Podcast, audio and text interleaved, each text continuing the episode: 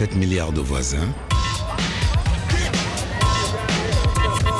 avec Emmanuel Bastide pour les voisins et les voisines. Bonjour, bienvenue, 7 milliards de voisins et de voisines. Aujourd'hui, en deuxième partie d'émission, portrait d'une grande gueule, militante tunisienne des droits de l'homme, Amira Yayaoui, 35 ans, fondatrice de l'ONG Al-Bossala, une ONG née après la révolution tunisienne qui veille à la transparence en politique. Elle nous racontera son incroyable jeunesse dans la Tunisie de Ben Ali. Mais remontons loin dans le temps, dans la France de l'après-guerre maintenant, dans les cercles honteux des mauvaises filles. Bonjour Véronique Blanchard. Bonjour. Vous êtes historienne de l'École nationale de la protection judiciaire de la jeunesse en France et vous vous intéressez tout particulièrement à ces femmes qui aujourd'hui ne seraient pas forcément considérées comme délinquantes, mais qui en tout cas suscitent toujours ce regard un peu navré, un sexe faible sur la mauvaise pente. Elle a mal tourné, c'est encore une expression qu'on entend. Vous publiez un nouvel ouvrage sur ces mauvaises filles, vagabondes, voleuses, vicieuses, adolescentes sous contrôle, de la libération à la libération sexuelle, c'est-à-dire vers les années 70. On est dans cette France de l'après-guerre avec des familles meurtries par la violence, la pénurie de logement, des femmes qui doivent rester enchaînées à leur foyer, qui ont envie de travailler. Toujours intéressant, je trouve, de, de comprendre d'où l'on revient, c'est-à-dire de très loin. Et en même temps, euh, dans les années 70, des parents saisissaient un juge parce que leur fille fréquentait un Africain du Nord. Fin de citation, vous allez nous raconter tout ça. On comptait 13 000 jeunes délinquants en 54, on en a dénombré plus de 19 000 l'an passé, et ça continue. N'hésitons pas à employer les grands mots, la marée montante de la délinquance juvénile, ça n'est pas seulement du cinéma ou de la littérature, c'est un fait qu'enregistrent les froides statistiques officielles de l'éducation surveillée. Voilà, un présentateur qui nous parle de la délinquance juvénile, c'est en 1960, on parle de marée de délinquance. Oui, alors ça c'est un, refrain hein, très fréquent dans l'histoire euh, de la justice des enfants. On a comme ça des pics où on considère, où l'opinion publique, où les médias considèrent qu'il y a une augmentation absolument terrible de la délinquance euh, juvénile. Les, années euh, 60, 61, 62, ça va être l'apparition médiatique des blousons noirs, des bandes de jeunes. Et il y a quelque chose comme une inquiétude euh, sociale autour, autour de ces statistiques. La réalité historique, c'est que c'est il y a des petits pics, mais il y a rarement une vague déferlante euh, de délinquance juvénile. Ça reste extrêmement minoritaire dans l'ensemble de la délinquance. euh, Et dans l'histoire, dans l'histoire de, de la délinquance juvénile, vous enseignez l'histoire de la délinquance juvénile aux, finalement aux futurs travailleurs sociaux? Exactement. Oui, tout à fait. J'interviens, euh, comme vous l'avez dit, et je, je fais partie de l'École nationale de protection judiciaire de la jeunesse. Donc, je forme les travailleurs sociaux, les éducateurs, les éducatrices à un peu euh, découvrir, hein, parce que c'est une découverte, l'histoire de la justice euh, des Mm. enfants. Puis Et pourquoi c'est important pour eux de, de- de connaître l'histoire de la justice des enfants en France hein? Pourquoi c'est important de connaître l'histoire? Ben, Peut-être parce que c'est important de savoir d'où on vient, comme vous l'avez un peu dit dans votre introduction, pour mieux comprendre où on est et pour s'interroger sur là où on va. Et je pense que savoir comment est née la les particularités de la justice des enfants, comment sont nés les juges des enfants, les éducateurs, le travail social, euh, ça aide beaucoup ensuite à réfléchir à sa posture d'éducateur et d'éducatrice.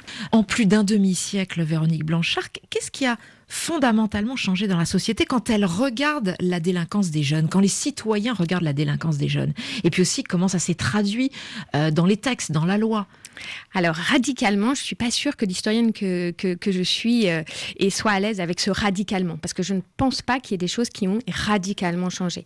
Euh, en revanche, ce qui est très intéressant, c'est de voir effectivement, selon les périodes, euh, qu'on va avoir plus ou moins peur de la jeunesse. Et en 1945-50, ce qui est très intéressant, c'est qu'on sort de la, du conflit mondial et qu'on a nettement moins peur de la jeunesse qu'aujourd'hui, par exemple. Donc on va être en mesure d'écrire un texte très novateur, euh, en tout cas dans son préambule, et qui essaye de défendre la question de l'éducation plutôt que celui de la répression. Mm. Je pense qu'aujourd'hui, alors la, même... fame- la fameuse ordonnance de 1945 protégeait les mineurs, d'abord protéger les mineurs. Protéger, éduquer, comprendre, avant de réprimer, enfermer, sanctionner. Et c'est très intéressant, là, en septembre 2019, de se rendre compte que ce sont des sujets d'actualité et qu'on est en train euh, de réfléchir à un nouveau code pénal des mineurs, alors même que l'opinion publique n'est plus dans un contexte d'après-seconde guerre mondiale. Et donc, je pense que nos sensibilités par rapport à la déviance, à la délinquance, sont différentes. Et je crois qu'on est nettement plus sensible aujourd'hui à la délinquance euh, juvénile qu'on l'était en 45, alors même, et on reprend sur les statistiques, que les statistiques nous montrent qu'il y a stagnation mmh. euh, de la délinquance des jeunes. Malgré la Convention internationale des droits de l'enfant, quand même, 1989, où là, en dessous de 18 ans, on est un enfant oui, bien sûr. Euh, on fête les 30 ans hein, et c'est très important. Il va y avoir beaucoup, euh, beaucoup d'événements et, il y en aura aussi à, l'École nationale de protection judiciaire de la jeunesse. Et l'intitulé de, ce qu'on va essayer de réfléchir, nous, euh, au sein de la, la PJJ, c'est de se dire c'est est-ce que les droits de l'enfant, ça protège réellement l'enfant? Est-ce que automatiquement, dire que les enfants ont des droits, ça veut dire dire que les enfants ont une protection. Euh, c'est un vaste sujet. Et vous, en tant qu'historienne, Véronique Blanchard, vous vous intéressez aux filles et aux femmes, euh, qui pourtant ne représentent qu'une infime minorité de la population carcérale, ou en tout cas aux prises avec un, un juge des enfants euh, quand il s'agit de réprimer. Oui, tout à fait. Et ça aussi, euh, les statistiques sont très régulières à travers les décennies, euh, voire les siècles. Euh, vous parlez de carcéral, donc de prison.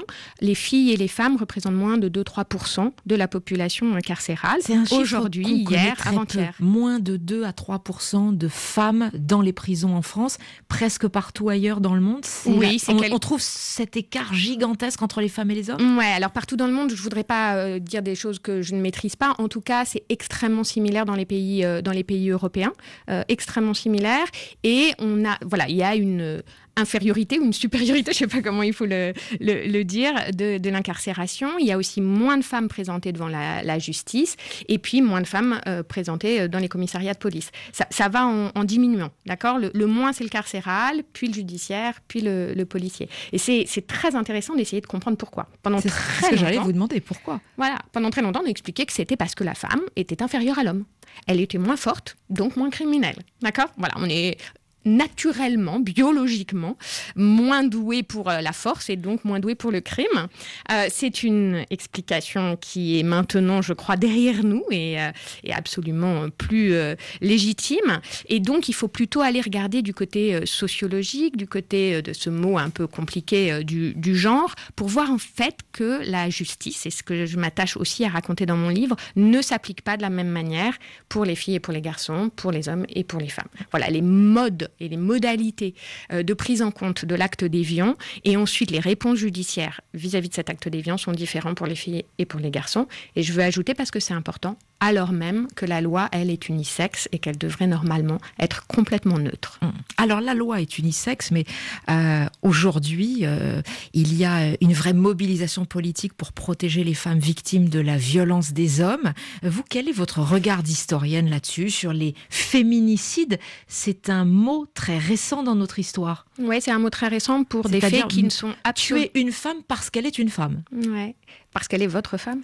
Euh, c'est un mot très récent pour une histoire qui ne l'est absolument pas. Et je pense qu'effectivement, vous m'avez demandé à tout à l'heure à quoi ça servait l'histoire. Ben, ça sert à comprendre, par exemple, euh, que cette question de la violence sur les femmes est quelque chose d'extrêmement long dans l'histoire. C'est une histoire qu'on peut faire depuis euh, longtemps et que pendant très longtemps, on a trouvé ça presque légitime, euh, la violence faite aux femmes. Il y a une violence des hommes qui est pensée comme naturelle. L'homme viril qui doit manifester une forme de violence. Et les jeunes femmes violentées, euh, les femmes violentées, que ce soit euh, violentées sexuellement ou violentées avec des, des coups, sont très souvent considérées dans l'histoire comme d'une certaine manière coupables. Elles n'ont pas su empêcher et ça, c'est quelque chose qu'on voit très largement dans les archives de la justice des enfants.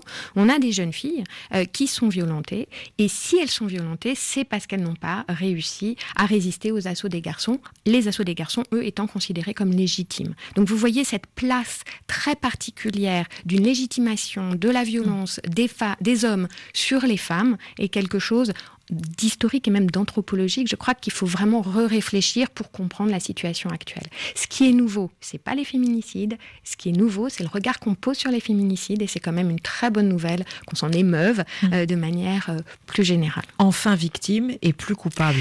Oui, alors c'est compliqué aussi cette idée, et, je, et ça me permet de rebondir sur mon travail euh, de recherche. Il faut faire attention aussi à ne pas transformer, parce que c'est un fait historique, que de transformer les femmes en permanence en victime. D'accord? Les jeunes filles dont je raconte les trajectoires euh, dans ce livre vont subir euh, des violences familiales, euh, des violences conjugales, des violences judiciaires, des violences institutionnelles, mais on ne peut pas, je n'aimerais pas, je souhaiterais pas, puis ce serait pas réel dans l'histoire, qu'on les résume à des victimes. Elles sont aussi des femmes extrêmement courageuses, extrêmement fortes, extrêmement actrices euh, de leur vie. De leur destin et de leur malheur d'ailleurs aussi. Hein. Exactement. Revenons donc à ces mauvaises filles, vagabondes, voleuses, vicieuses, avec comme euh, premier délit la prostitution. Nicoletta, vous avez bien connu cette vie-là, à votre sortie de la maison de rééducation. On vit un peu comme un garçon et euh, on partage au lit n'importe qui arriver à faire l'amour avec quelqu'un, je le dis crûment, parce qu'on en a marre d'être seul et on a une présence près de soi, puis aussi parce qu'on est vraiment seul à tout point de vue. Quand on peut plus payer son hôtel, on retrouve un garçon qui dit bah, qu'à venir chez moi, alors c'est pas une solution. Puis il y a aussi la prostitution, on y vient facilement comme ça. Il y a aussi la fille qui, crève de faim pendant 8 jours, qui peut pas se payer une paire de bagnons, ni un manteau, ni une paire de chaussures. elle trouve un type de 30 ans qui traîne à Saint-Germain, qui a son métier la journée, sa femme, ses enfants. Je te donne 50 000 francs, euh, tu passes de 3 jours avec moi. Il y a beaucoup de filles qui font ça. C'est quand même tentant. Quand elles crèvent de faim en 3-4 mois. Et c'est comme ça qu'on voit la prostitution. La chanteuse Nicoletta qui a raconté son passé douloureux euh, à demi-mot euh, d'ailleurs, la prostitution, ça reste quand même euh, une notion très ambivalente, très compliquée pour les femmes. Oui, tout à fait. Le, témoignage que vous venez, la, bande son que vous venez de passer de Nicoletta est extrêmement intéressante. Elle dit beaucoup de choses et elle dit beaucoup de choses sur cette complexité. Alors d'abord Nicoletta, elle a été placée, hein, elle a été placée en institution et elle l'a, elle l'a raconté. Et ensuite, elle, elle dit bien qu'il y a des des moments où les, où les jeunes filles vont avoir besoin d'argent et elles vont utiliser parfois euh, la prostitution ou le fait d'avoir un, camarade, un fiancé qui va leur payer le cinéma, l'hôtel, euh, voilà, contre quelques, quelques échanges en, nature. La prostitution en France, que ce soit pour les mineurs ou pour les majeurs, n'est pas un délit, ni même un crime. Euh, jamais, ça ne l'a jamais été. D'accord? Le racolage peut être un délit, le, le michetonnage peut être un délit, mais être prostituée, c'est-à-dire avoir des relations sexuelles contre de l'argent, en France, au 19e, au 20e, au 21e siècle, ce n'est pas un délit. En revanche, c'est un problème euh, moral euh, et c'est particulièrement un problème moral quand on a affaire à des mineurs. Donc c'est une sorte de d'angoisse totale pour la société, encore dans les années 1950 et 1960, que les jeunes filles tombent dans la débauche. Un problème moral et non pas un problème qui nécessite une protection, hein, parce que euh, dans les archives que vous citez dans, votre livre, en 1956, il y a un mari qui demande si vous voulez enfermer ma femme qui a quitté son domicile le 20 octobre, je crois qu'elle fait le trottoir sur les boulevards de Paris. Euh, en fait, elle n'est pas euh, incarcérable. Non, elle n'est pas incarcérable. Cette histoire est merveilleuse. Il y en a plusieurs autres euh, euh, dans, dans le livre. Il y a une sorte de menace permanente au-dessus de ces jeunes filles. Euh, si elles sont dehors, si elles traînent avec les garçons, elles vont devenir des, des, prostituées. Et il y a énormément de jeunes filles qui vont être prises en charge par la justice des enfants parce qu'on pense a un moment ou un autre, elles sont ou elles ont été ou elles vont être euh, prostituées. Alors, ce qui est fantastique avec l'exemple que vous avez donné, on en a, j'en ai trouvé plusieurs, débusqué plusieurs dans les archives. Hein, j'ai consulté beaucoup euh, de dossiers euh, du juge des enfants. J'ai vu beaucoup d'histoires. C'est que là, c'est un mari qui se plaint de, de, la conduite de sa femme et qui est mineur et qui pense que le juge des enfants va pouvoir intervenir. ce qui est incroyable, c'est que normalement, la justice des enfants ne devrait pas intervenir, mais elle va intervenir parce que ce sont des filles et parce que c'est la prostitution. Albertine Damien, née à Alger en 1937. Votre conduite a contraint vos parents adoptifs à vous placer au Bon Pasteur, une maison de correction de Marseille. Et c'est là que vous rencontrez votre complice, Marie Lefebvre. Vous allez bénéficier de longues années en prison pour y réfléchir, mademoiselle. C'est T'inquiète.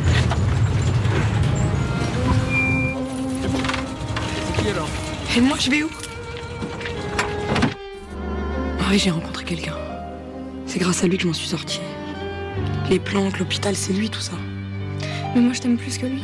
Regarde, il m'a fallu à peine trois jours pour te retrouver. Oh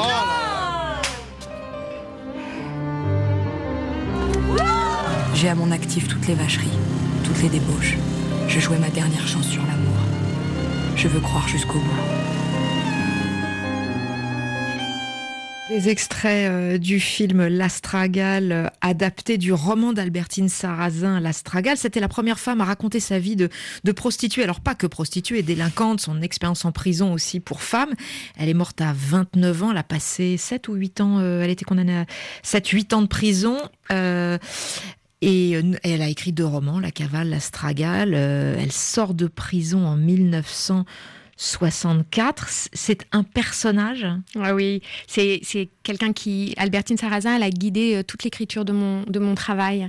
Euh, elle résume euh, à elle toute seule beaucoup de choses que, que j'ai essayé de, de transmettre dans, dans, ce livre. Elle est à la fois vagabonde, fugueuse, vicieuse, voleuse, avec plein de guillemets, hein, bien sûr. Mais la force d'Albertine, c'est qu'elle est aussi et surtout écrivaine, qu'elle a une plume absolument magnifique et qu'elle elle, elle parle, et elle évoque toutes ces questions de la prostitution, de la fugue, du vol, de l'enfermement, avec un, brio euh, magnifique et elle revendique sa liberté. Et quand je disais tout à l'heure que ces femmes ne sont pas que des victimes, euh, Albertine est à la fois victime du, système carcéral, elle va passer beaucoup plus de 7 ans en prison, hein, puisqu'au total, elle va passer près de la moitié de sa vie euh, en prison, mais en même temps, elle est une force vive qui en permanence revendique sa liberté, son émancipation, le fait d'avoir plein d'amants, le fait d'être prostituée, le fait de voler, le fait d'être libre, le fait d'être lesbienne, euh, parce qu'elle a à la fois une histoire d'amour avec Julien, mais aussi euh, une histoire d'amour avec euh, une jeune fille dans un bon pasteur, et elle le, elle le crie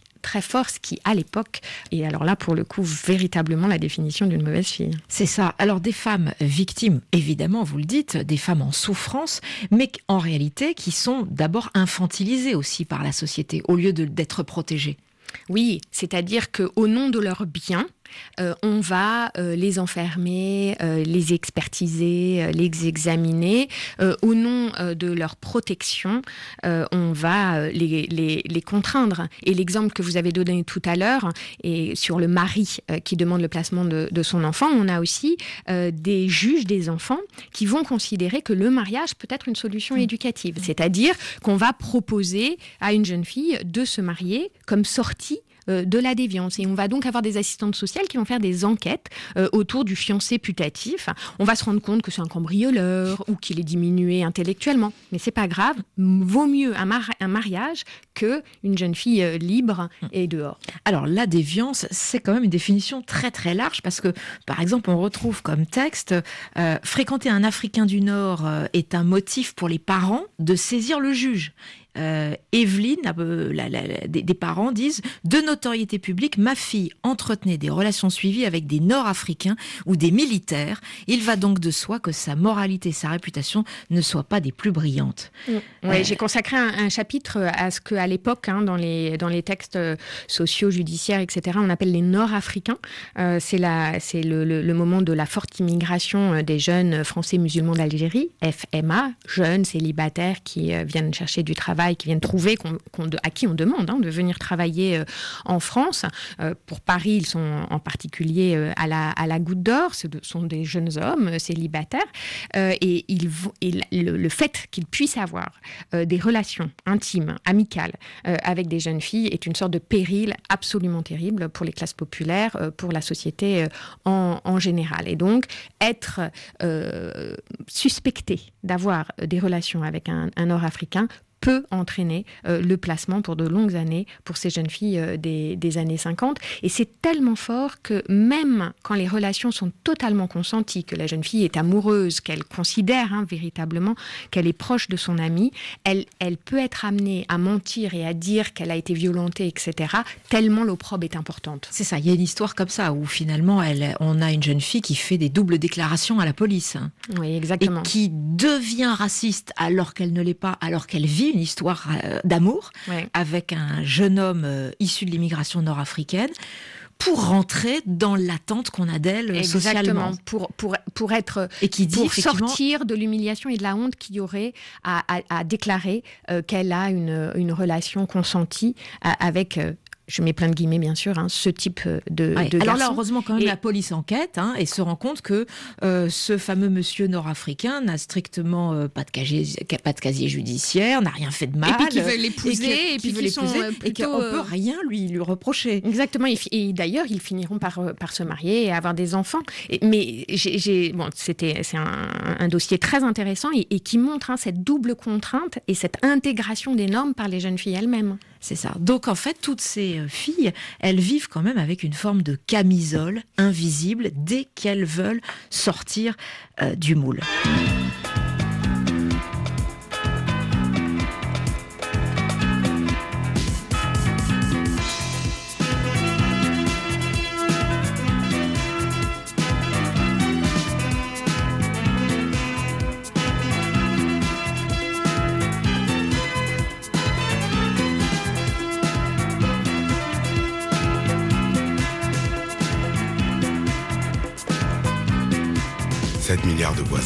C'est sur RFI.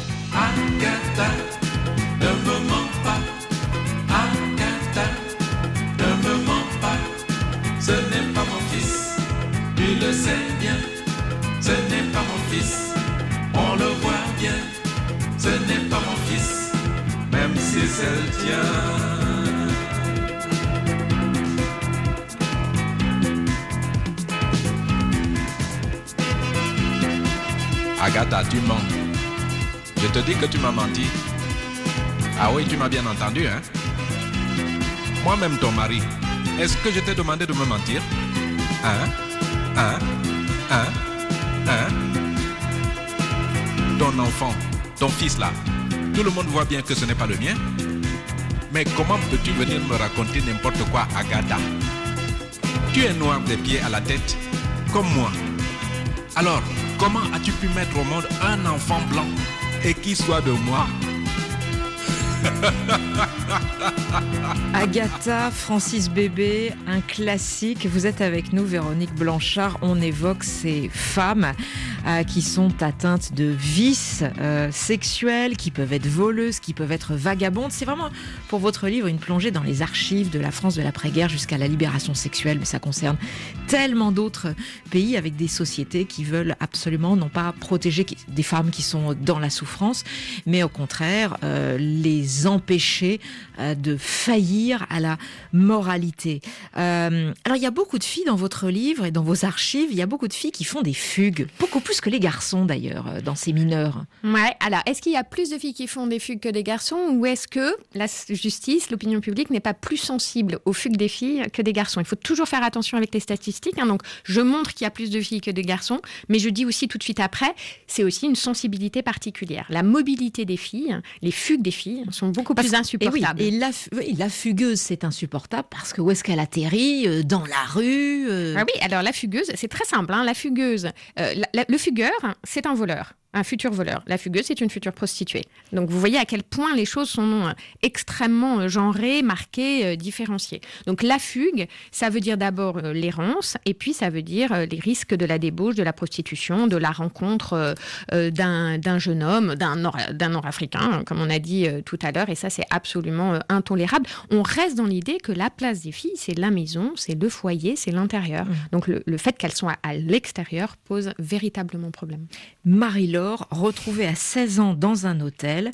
Euh, voilà ce que disent euh, les, textes euh, de, police et de justice. Le sens moral est une des préoccupations minimes de Marie-Laure qui n'accepte en profondeur aucune contrainte et serait disposée dans son désir de mener la grande vie, avec des guillemets, à n'entrevoir d'autres règles que celles de son plaisir.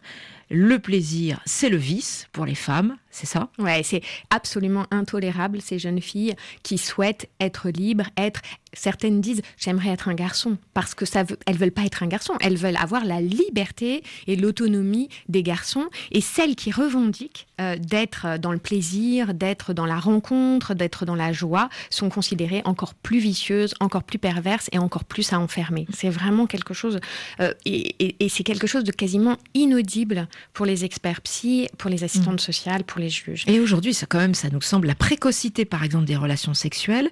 Euh, aujourd'hui, on s'en émeut pour protéger les enfants, euh, mais elle est à l'époque euh, considérée comme une déviance sexuelle pratiquement. Ah oui, alors là, euh, mais beaucoup plus pour les filles que pour les garçons. C'est-à-dire qu'on Pour a la fille, c'est- une- elle ne pense qu'à ça. Oui, et puis on a une- un fort paradoxe, c'est-à-dire que la jeune fille ne doit pas penser à ça, et puis elle a encore moins le faire. Et puis en revanche, les garçons du même âge, eux, ils doivent être initiés. Et il est tout à fait normal pour un garçon euh, d'être un don Juan, d'avoir plusieurs euh, jeunes filles, plusieurs compagnes, plusieurs expériences sexuelles. Donc vous voyez le paradoxe. Les garçons, comment ils vont faire du coup pour avoir des jeunes filles avoir des relations, pas avoir des jeunes filles, excusez-moi, mais avoir des relations avec des jeunes filles, puisque les jeunes filles, elles, elles doivent avoir euh, une interdiction totale de s'approcher de ces garçons. Donc on va avoir finalement une organisation sociale qui va mener, je fais un raccourci, mais je, je pense qu'il n'est pas faux, euh, qui va mener les garçons euh, soit vers la prostitution, soit vers des femmes plus âgées, soit vers de la violence, c'est-à-dire les viols. hein. Et, et- et ça nous permet de comprendre pourquoi aujourd'hui il est si complexe pour notre société euh, d'admettre que les filles violées sont essentiellement des victimes et pas autre chose que des, que des victimes, puisqu'on a légitimé pendant très longtemps la violence des garçons à l'égard de ces jeunes filles. Alors d'ailleurs, vous parlez euh, euh, de, de l'inceste. hein. Il y a une certaine Sophie, 13 ans. Alors là, on est dans les années... euh, Milieu des années 50. C'est ça. Euh, elle est décrite comme ça par la police, livrée à elle-même, en trompant facilement sa mère, ne rêve que de porter de la lingerie en dentelle noire et s'exprime dans le vocabulaire imagé des prostituées. Elle raconte avec complaisance ses aventures amoureuses avec deux jeunes garçons de ferme. hein. Là, on est toujours dans les archives de police. Ces faits, écrivez-vous, ne sont pas établis ensuite dans, la suite du dossier euh, judiciaire. En revanche, Sophie déclare avoir été abusée par son beau-père à plusieurs reprises. Là encore, ses propos ne sont pas réellement entendus, euh, étant mis sur le compte de sa précocité, donc de sa perversité. Et alors là, vous citez les conclusions du psychiatre du foyer catholique où elle est hébergée euh, pour être mise hors d'atteinte de la société, euh, hors de la vue de, de la société. Exactement. Alors le psychiatre, il dit perversité instinctive, donc la fille quand même qui a été donc abusée par son beau-père. hein. Insinuation calomnieuse à l'égard de l'homme, accusé injustement de l'avoir déshabillée. Elle accuse une première fois le beau-père d'avoir couché quatre fois avec elle, puis prétend qu'il n'y a eu qu'une fois un contact buccal, à suivre de très près pour affirmer ou non la rééducabilité. Ouais, c'est, vous avez euh, choisi l'exemple de Sophie, il est très marquant, il n'est pas le seul. Euh, et j'ai été, moi, surprise euh, en travaillant sur ces archives de la, du fait que beaucoup de jeunes filles dénoncent des faits très précis euh, de, d'inceste, de violence euh, intrafamiliale, du, du père, beaucoup, euh, du grand-père, de l'oncle, du frère. Elles sont très précises. C'est souvent pas la police qui leur pose la question. Elles fuguent, elles vont très mal, elles sont arrêtées, elles commencent à raconter, et du coup, elles racontent les viols et elles racontent l'inceste, et on ne les entend pas. Et c'est très impressionnant parce que les faits sont précis, euh, assez crus, euh, répétitifs. Et en fait, ce qu'on retient, c'est que la gamine est perverse, c'est que la gamine euh, est inadaptée, C'est elle qui- c'est elle qui amorale. est malade, Et c'est hein. elle qui est malade et c'est elle qu'on enferme. Et c'est elle. Et, et très souvent, il n'y a aucune suite. En tout cas, moi, je ne trouve pas dans les archives de suite pénale vis-à-vis des, des hommes et, et des pères et des frères. Alors etc. là, quand même, en cause, c'est l'expertise psychiatrique. À- À l'époque, dans les années 50, les psychiatres sont quoi? Complètement à côté de la plaque par rapport à leur science? Ouais, alors c'est là aussi c'est euh, alors c'est la naissance de la pédopsychiatrie. Hein. On est vraiment dans les années 50 au moment où euh, où s'affirme, s'installe la pédopsychiatrie en France. Le grand prêtre de la pédopsychiatrie, c'est Georges Hier. Oui, mais l'interdit de l'inceste, quand même, il date pas d'hier. Ouais.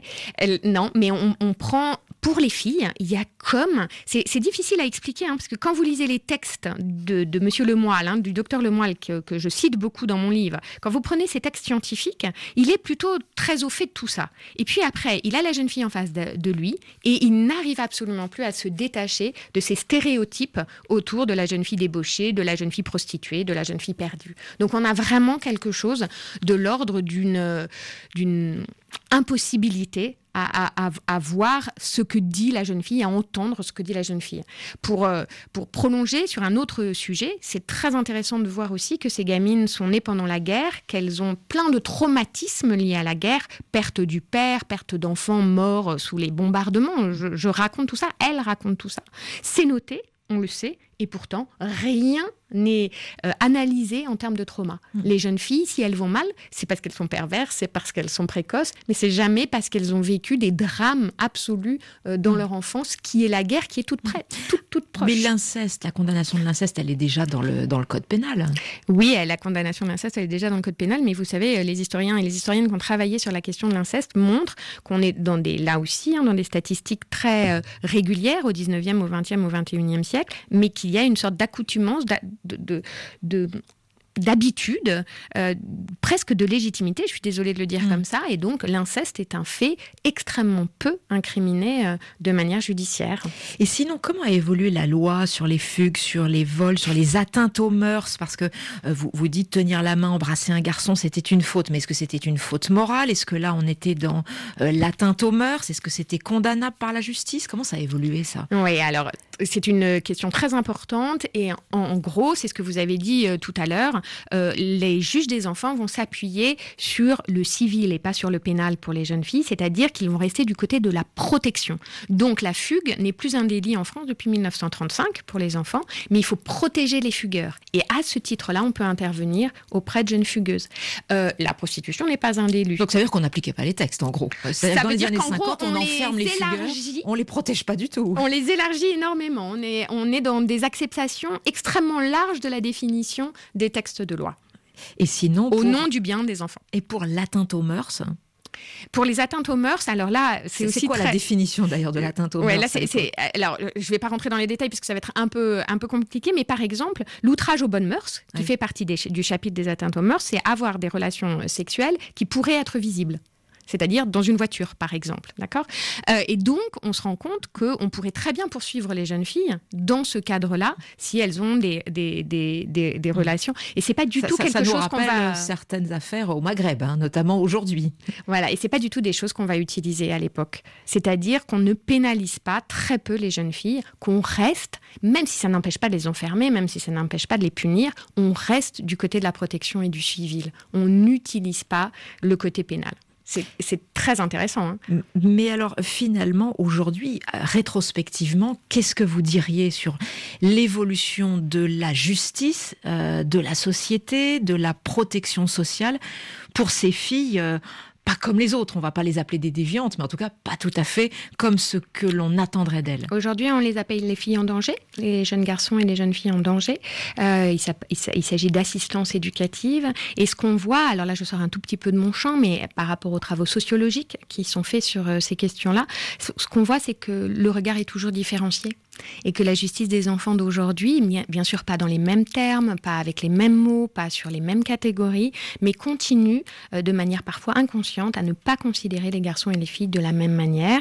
Et on reste sur des suivis euh, beaucoup plus du protectionnel avec les jeunes filles, mais du coup on intervient plus tard, on intervient parfois de manière euh, décalée, déconnectée, on, on ne les prend pas en tant que que ce qu'elles sont, euh, mais beaucoup plus de ce, qu'elles apparaissent par rapport au fait qu'elles sont des filles. Et donc on, on, bien sûr pas dans les mêmes termes et pas de la même façon que ce que je le raconte pour les années 50 et 60, mais pour avoir discuté avec de nombreuses juges des enfants qui sont des femmes aujourd'hui, quand leur, je leur raconte l'histoire, elles sont parfois horrifiées elles-mêmes de ce qu'elles reproduisent sans le savoir aujourd'hui et maintenant. Comme par exemple Comme par exemple euh, ne pas intervenir sur un fait euh, de violence des filles euh, comme la violence des garçons, mais en disant que c'est quelque chose de l'ordre du psychiatrique et qu'il faut faire intervenir la psychiatrie et non pas euh, la, règle de droit en cas de violence.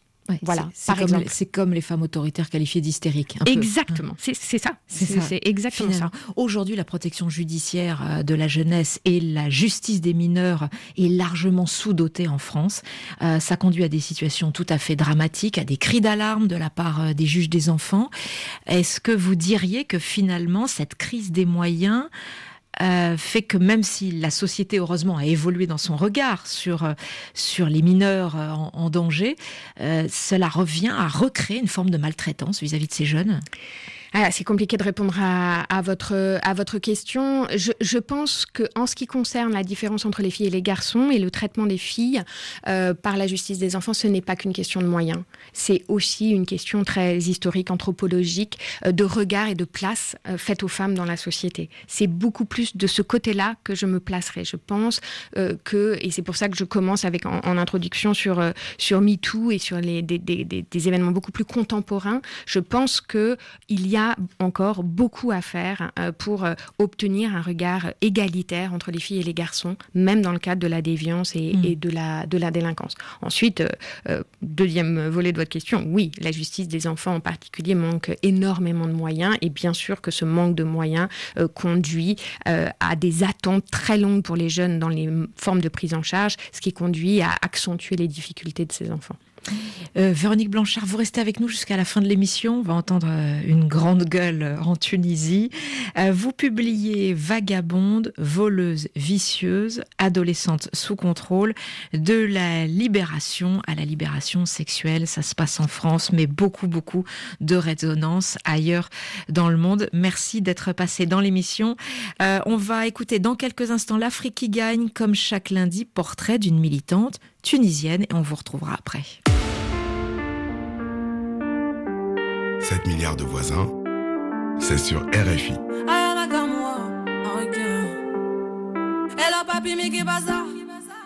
J'entends des bails à 300 mains. À ce qui paraît, je te cours après. Mais ça va pas, mais t'es taré. Mais comment ça, le monde est type Tu croyais quoi? On se plus jamais. Je pourrais t'afficher, mais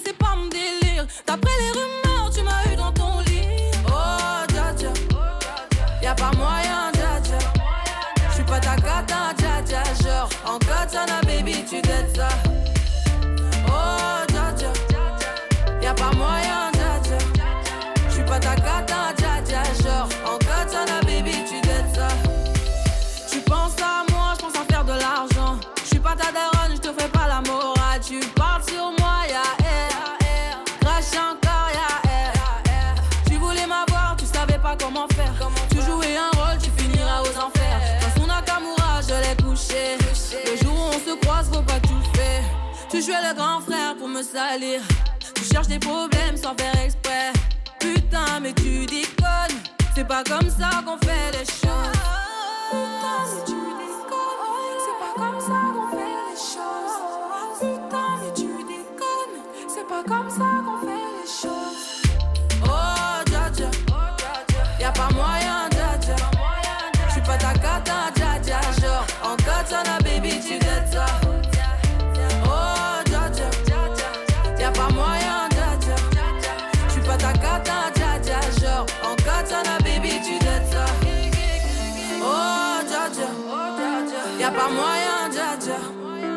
pas ta cata, dja dja. Genre, en katana, baby, tu dettes ça.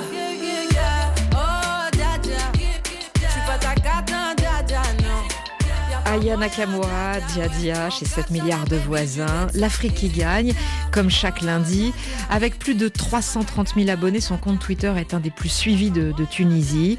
Amira Yayaoui n'a que 35 ans, mais une vie déjà bien remplie. Militante des droits de l'homme, elle est la fondatrice de l'ONG Al-Bossala, une ONG qui est née après la révolution en Tunisie, qui veille à la transparence en politique. Elle était l'une des invitées du troisième sommet annuel de Women in Africa, qui s'est tenu en juin dernier à Marrakech au Maroc, une plateforme en fait qui regroupe des femmes africaines leaders ou à haut potentiel. Et c'est là qu'Alice Milo l'a rencontrée. 7 milliards de voisins. Il y a des talents sur lesquels moi je parie. Vraiment, l'Afrique regorge de talents. Je viens du sud de la Tunisie, qui est une région euh, qui a toujours été oubliée et très pauvre. Mon père est euh, un un homme politique assez reconnu en Tunisie pour avoir été euh, le premier juge à avoir dénoncé euh, la corruption et l'inindépendance de la justice en Tunisie. Et euh, via son engagement, toute la famille a été mise sous surveillance policière, avec pas mal d'interactions avec la police de Ben Ali à l'époque. Mon quotidien ressemblait à un camion de police devant la maison, à une maison euh, avec des fouilles à n'importe quelle heure.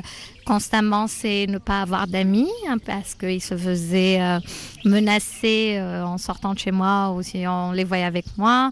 Constamment, c'était changer mes notes euh, et avoir des profs qui me disent non mais Amira, t'as eu un 18 ans, c'est un 2 parce qu'on nous a demandé de te mettre un 2. Donc on m'a fait redoubler mon bac. euh, et après, euh, j'ai quitté la Tunisie pour la France, où c'était l'époque Sarkozy, donc euh, ami de Ben Ali, euh, amour absolu pour le dictateur tunisien. Donc euh, c'est à ce moment-là que la Tunisie a révoqué ma nationalité, quand j'avais 19 ans.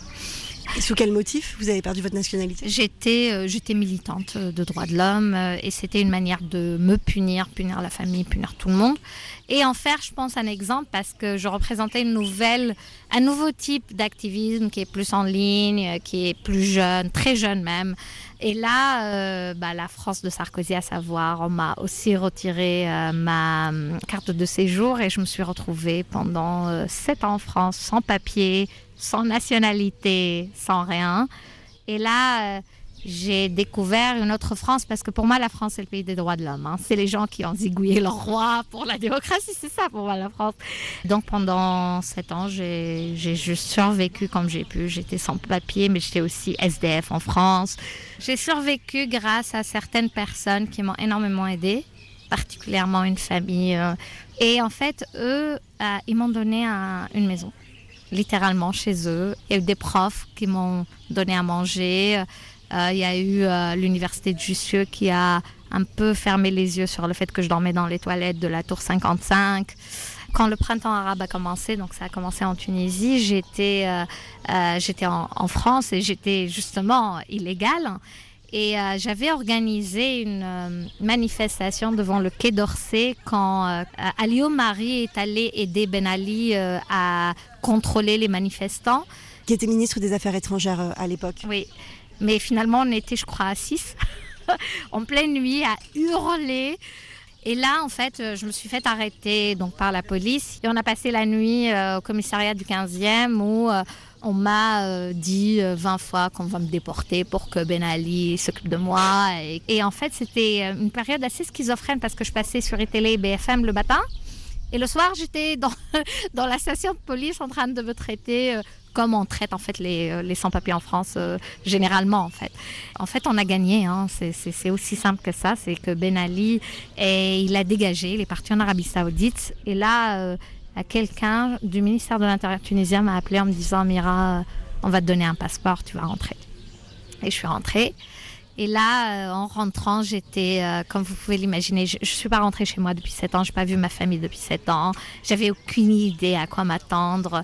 Et en fait, je suis rentrée chez moi, j'étais un peu héroïne dans mon pays. Là, euh, j'ai créé Alba Ossala, euh, qui est devenue une énorme organisation en fait en Tunisie. euh, Ça veut dire la boussole en français. veut dire la boussole en français. Le rôle, c'était euh, plusieurs choses. C'était de rendre le processus constitutionnel transparent à tout le monde. On était euh, vraiment euh, des dizaines de jeunes au Parlement. On était présents dans chaque commission, dans chaque réunion, et on live tweetait, et on enregistrait, et on sortait des rapports de chaque discussion. On a surtout un truc qui a fait qu'on est devenu très connu, c'est qu'on publiait les votes des députés, parce que c'était pas public. On était assez radical dans notre manière de faire, à savoir concrètement, tout est en ligne. On savait que la meilleure manière de, discuter avec des millions de gens ne pouvait être qu'en ligne. Et donc on recensait tout, on recensait les débats, les votes, euh, les prises de position, la présence, l'absence des députés. Et en fait, ce qu'on a réussi à faire, et c'est ça qui était la force et pourquoi c'est devenu aussi énorme, c'est parce qu'on était la source de vérité. Et par ça, à savoir Alba Ossala, les informations d'Alba Ossala étaient dans tous les journaux, tous les jours. Paul, vous étiez les yeux des Tunisiens à l'intérieur des instances de pouvoir. Absolument, c'est ce qu'on était. Et après, en fait, ce qu'on faisait aussi, c'est qu'on se battait pour que les articles de la Constitution respectent les fondamentaux des droits de l'homme. Et aujourd'hui, l'organisation continue de faire ça avec l'actuel Parlement et avec euh, les actuelles euh, euh, municipalités, etc. Et donc, en fait, on était financé surtout par des organismes internationaux, des fondations, des grandes fondations soutenues par l'UE, par Soros, par plusieurs organisations internationales, par Oxfam. et c'était ça le modèle d'Alba Salah. Est-ce qu'on a tenté de vous soudoyer? Oh oui, il y a plusieurs types de séduction. Le premier, bien sûr, l'argent, le euh, je te nommerai ministre si tu arrêtes de dire ça sur mon parti politique, tu deviendras ambassadrice, je te fais ceci, je te fais cela. Mais le plus, le plus fort, c'était la, les fake news. Surtout du harcèlement en ligne, énormément d'harcèlement en ligne. Et c'était... Euh, des armadas de faux comptes euh, qui vont t'insulter ou qui vont publier des photos de toi. J'ai bien vécu euh, le harcèlement en ligne à un niveau, à niveau professionnel. Et en fait, après, c'était assez rigolo parce que j'ai rencontré les gens qui travaillaient dans les agences qui faisaient ça, qui venaient s'excuser et qui me disaient bah, c'est notre gagne-pain, euh, c'est moi tel et tel et tel et tel et tel. Et ça, c'était intéressant. La deuxième chose, c'est que la famille regardait. Et ça, c'est dur. Quand euh, tes parents, quand ta mère lit des choses et elle dit mais pourquoi tu fais ça? Va prendre un autre job, arrête de dire ça. Sept ans après la Révolution, quel regard vous portez aujourd'hui sur l'évolution politique de votre pays? Pour que la Tunisie devienne une vraie démocratie stable, calme, avec des, les gens qui votent pour des gens qui en prennent, qui ont du sens, je pense qu'il faudra 30-40 ans. Et c'est normal parce que les Tunisiens, ils sont, euh, ils sont en première année primaire de démocratie, ils ont sept ans de démocratie, mais les fondamentaux sont là. Et pour moi, le fondament, la chose fondamentale, c'est que les Tunisiens ont appris à ne plus se taire. Et quand quelqu'un apprend à ne plus se taire, c'est très difficile de le refaire taire. Et donc, euh, moi, je suis extrêmement... Euh, positif sur l'avenir de la Tunisie, très critique sur son présent.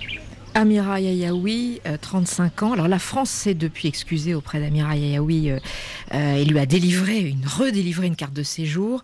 Aujourd'hui, elle a quitté son ONG. Elle vit en Californie où elle a fondé Moss, une start-up de la Silicon Valley qui rend plus accessible aux citoyens les, les démarches administratives. Véronique Blanchard, vous, l'historienne de la délinquance en France, que vous inspire l'histoire, le parcours de cette grande gueule tunisienne? Alors, beaucoup de choses, mais peut-être juste ce qui m'a touchée et qui m'a fait rebondir par rapport à, mon travail, c'est le moment où elle, explique qu'elle a été sept ans en France sans papier, euh, qu'elle a dû euh, a dû survivre, euh, qu'elle était dans la rue, etc. Et, on, sent, hein, elle, a survécu. elle a, on sent l'énergie, la force qu'elle avait. Et, et moi, j'ai été très étonnée de voir dans les archives que les jeunes filles des années 50, pour le, lequel l'espace public normalement n'était absolument pas autorisé, mm. elles vont survivre dans la rue, elles vont dormir dans les parcs, elles vont se débrouiller pour avoir de la nourriture, elles vont avoir des, des, camarades d'aventure, elles vont traverser euh, toute la France en autostop. C'est absolument incroyable. Elles le racontent. Euh, c'est très imagé euh, dans, dans, dans leur façon de raconter. Et voilà, il y a une force qu'on a parfois tendance à oublier des jeunes filles, même quand la société en permanence explique euh, qu'elles sont faibles et qu'il faut les protéger. L'autre chose peut-être extrêmement moderne dans tout ce que, ce que dit euh, cette jeune femme, c'est qu'à aucun moment elle euh, semble prendre en compte qu'elle est une femme. Même quand elle parle de harcèlement en ligne, elle, ne, parle pas de la haine des femmes sur Internet, qui pourtant est un vrai phénomène aujourd'hui. Et alors ça, c'est une très très grande modernité et, ça fait ça fait chaud au cœur parce que ça veut dire que voilà, elle, est activiste, elle est militante et, et, en tout cas, ça ne lui vient pas tout de suite comme ça à l'idée euh, de dire qu'en plus euh, elle est, elle est, elle est femme. Merci en tout cas à vous, Véronique Blanchard, euh, d'être passée dans le studio des 7 milliards de voisins. votre livre, c'est bien de revenir en arrière quand même et de voir d'où on revient. vagabonde, voleuse, vicieuse, adolescente sous contrôle de la libération à la libération sexuelle. C'est publié chez les éditions Bourrin.